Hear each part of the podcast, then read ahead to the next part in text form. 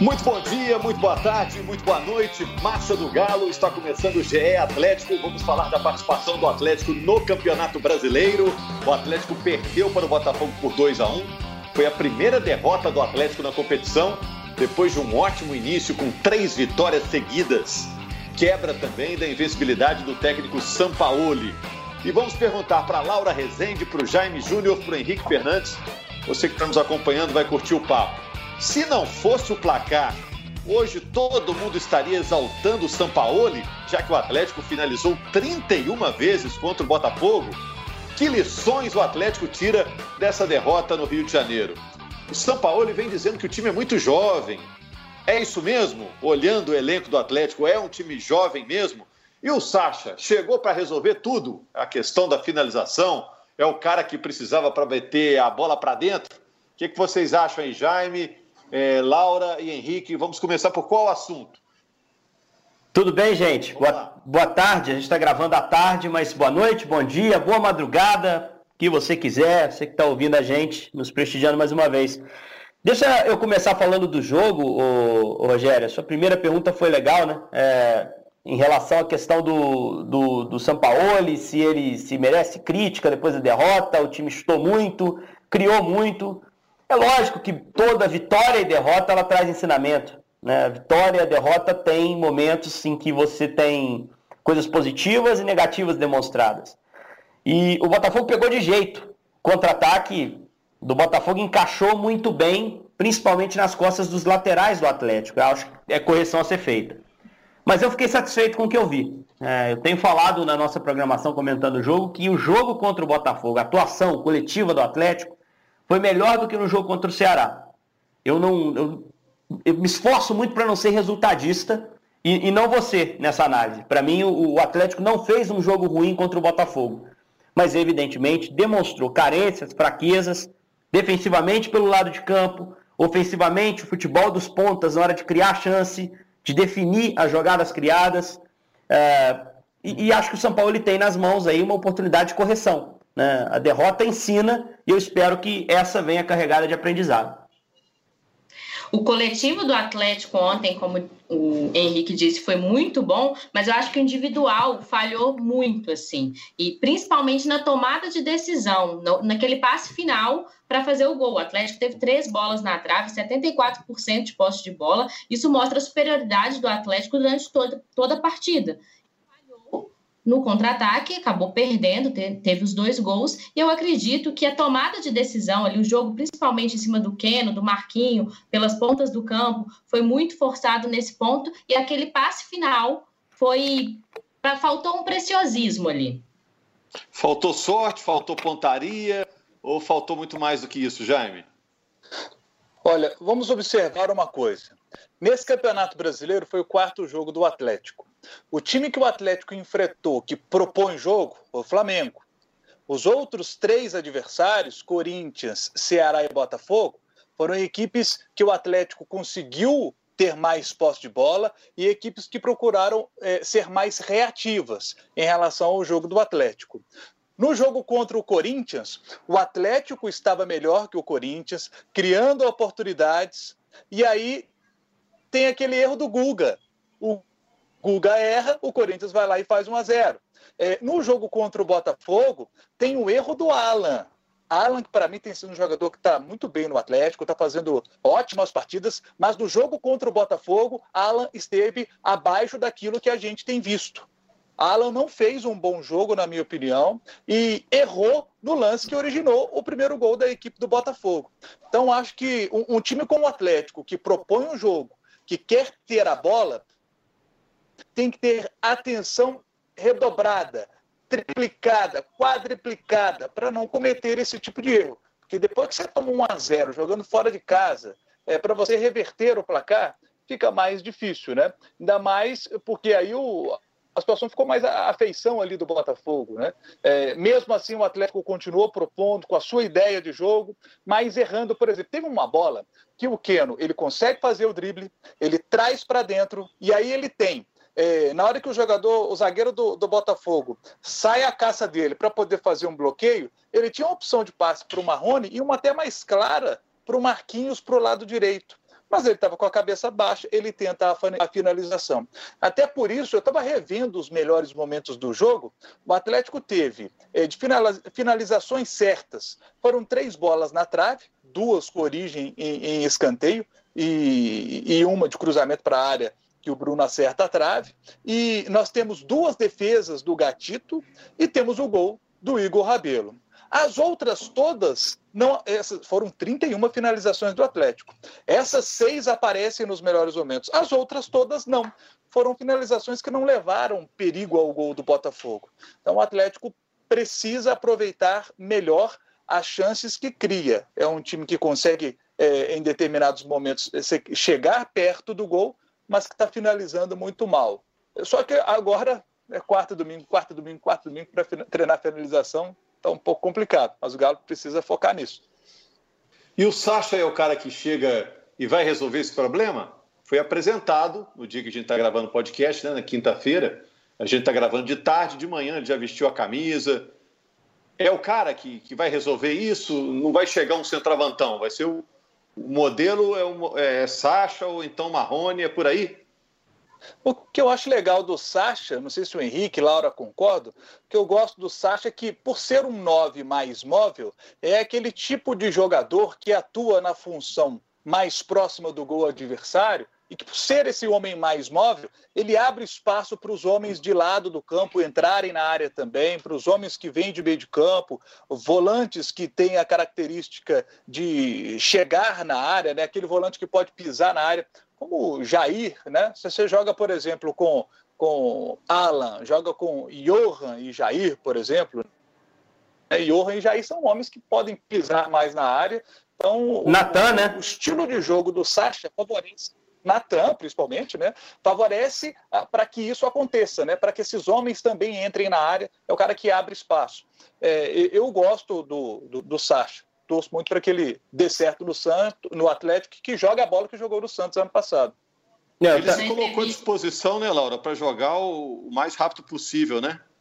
Verdade. Na entrevista coletiva dele que ele deu hoje de manhã, apresentado ao clube, ele disse justamente essas características que o, que o Jaime falou um pouco. Ele não gosta de jogar, de ser um nove fixo. Então, ele, o São Paulo ele conhece bem essas características dele por ter treinado o Sacha no Santos e ter aproveitado muito bem o Sacha no Santos e vai saber como utilizar o Sacha para encaixar bem nesse time do Atlético que tem jogadores com muito potencial e essa, essa liga pode dar certo. E apesar dele é, não estar treinando há mais tempo, por causa de todo o processo burocrático da saída do Santos, é, processo na justiça, ele disse que não está na melhor forma física, mas colocou à disposição para já atuar o quanto antes. É, a Laura falou, Rogério, um, um ponto importantíssimo. O estilo de jogo do São Paulo, que é muito específico e prioriza o ataque, para o Sacha não é novidade. Tem um ano que ele está trabalhando isso.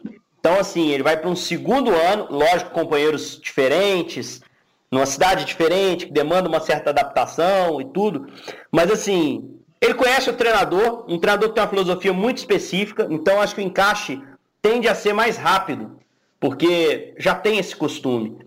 Eu acho que é um cara que te oferece, sim, esse repertório de ser um centroavante não fixo. Pode ser um jogador para jogar de lado de campo. A carreira dele foi construída nessa função. Ele pode oferecer ao Marrone espaço para crescer aberto, ou ele pode complementar o Marrone jogando aberto para que o Marrone seja um centroavante melhor. O Marrone pode aprender com o desenvolvimento dele nos treinos, porque o Sacha passou por, por algo que o Marrone está passando, que é de readaptação a uma nova função. Então, acho que o Sacha ele tem uma série de, de benefícios que a gente tem que observar com muito cuidado.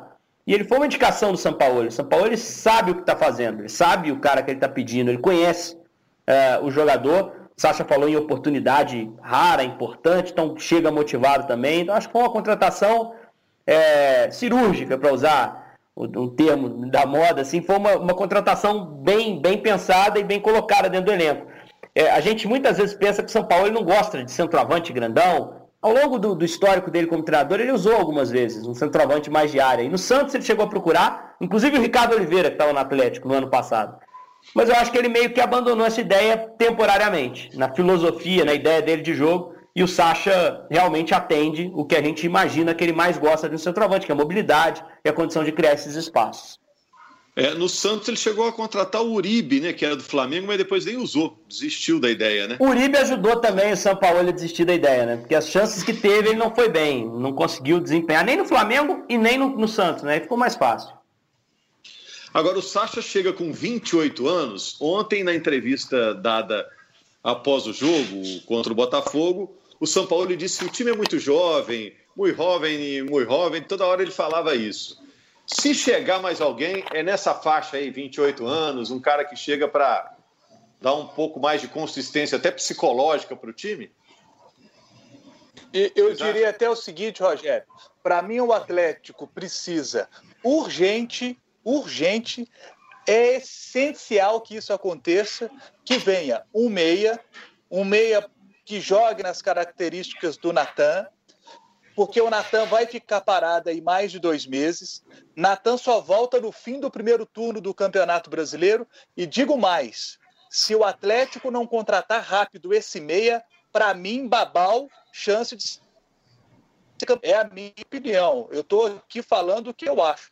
Se o Atlético não trouxer esse meia, e para mim não tem que ser o meia na característica de muitos jogadores que já vieram. Para mim tem que ser o craque do time tem que ser o cara para ser o diferencial, para ser o cara do Galo.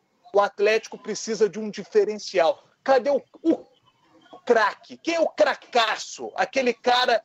O Galo precisa desse cara. Precisa desse cara. No meio de campo, a conduzir esses jovens jogadores do Atlético. Ô, Menin! Alô, Menin!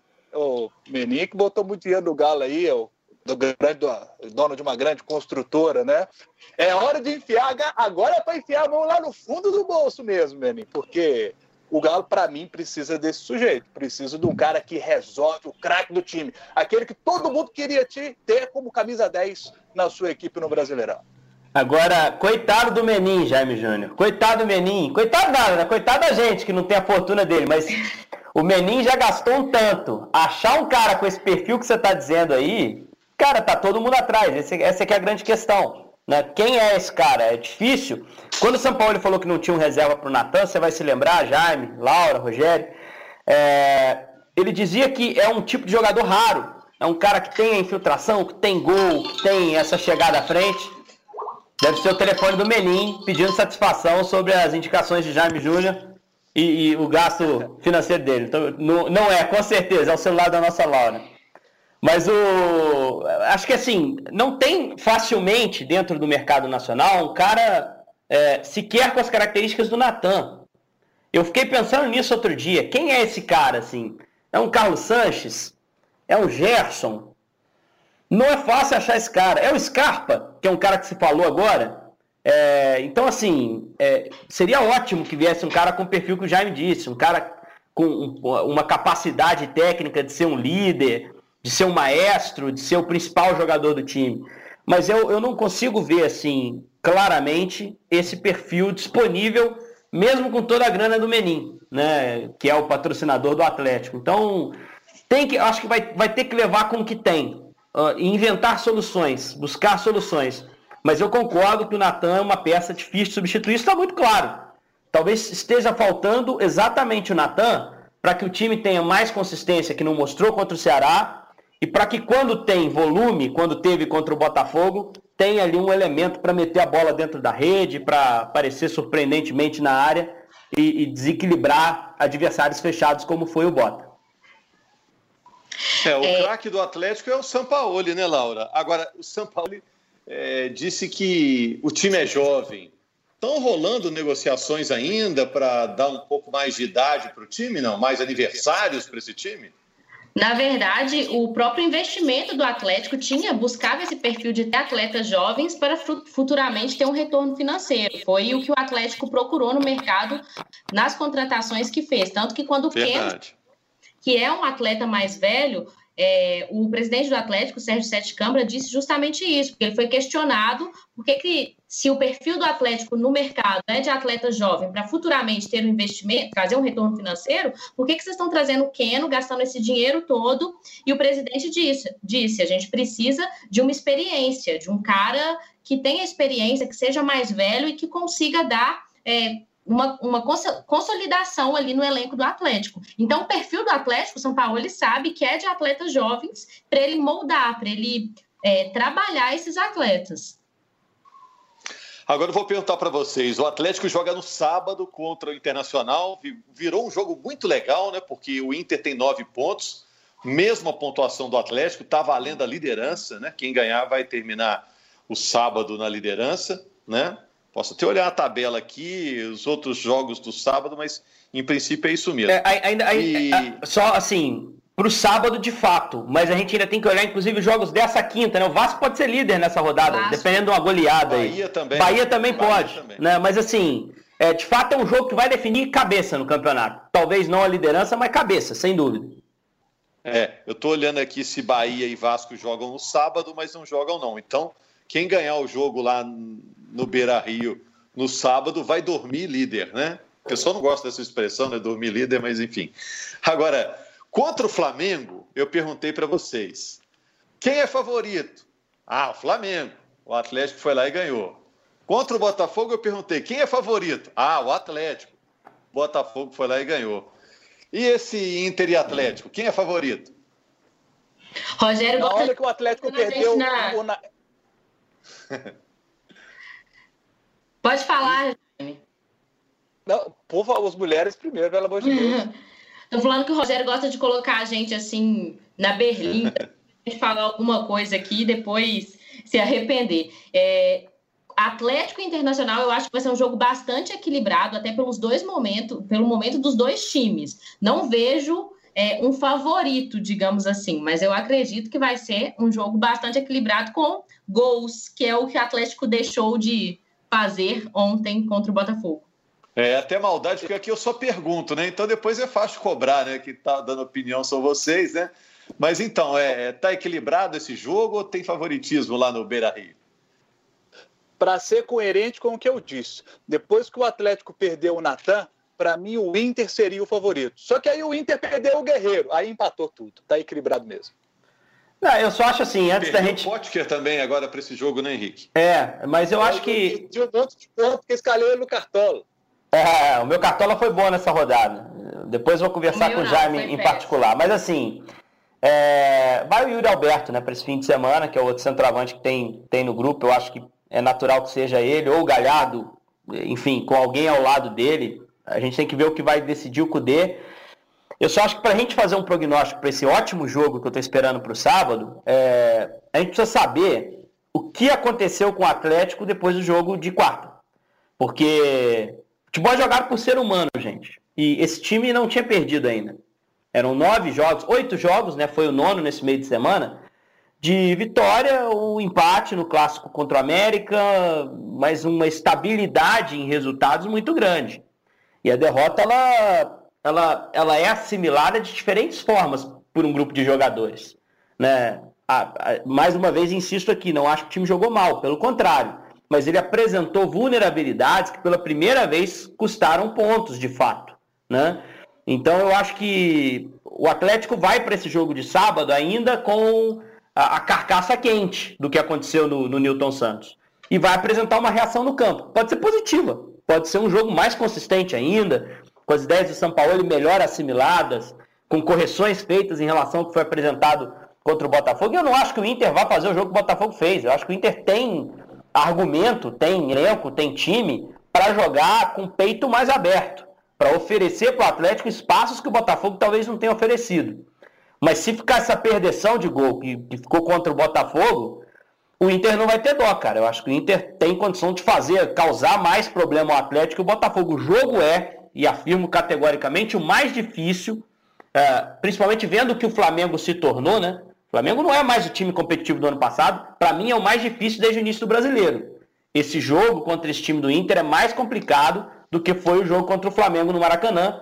Uh, agora que sabemos que o Flamengo, pós saída do Jorge Jesus, não é o mesmo time do Jorge Jesus, perdeu aquele encaixe místico maravilhoso que teve em 19.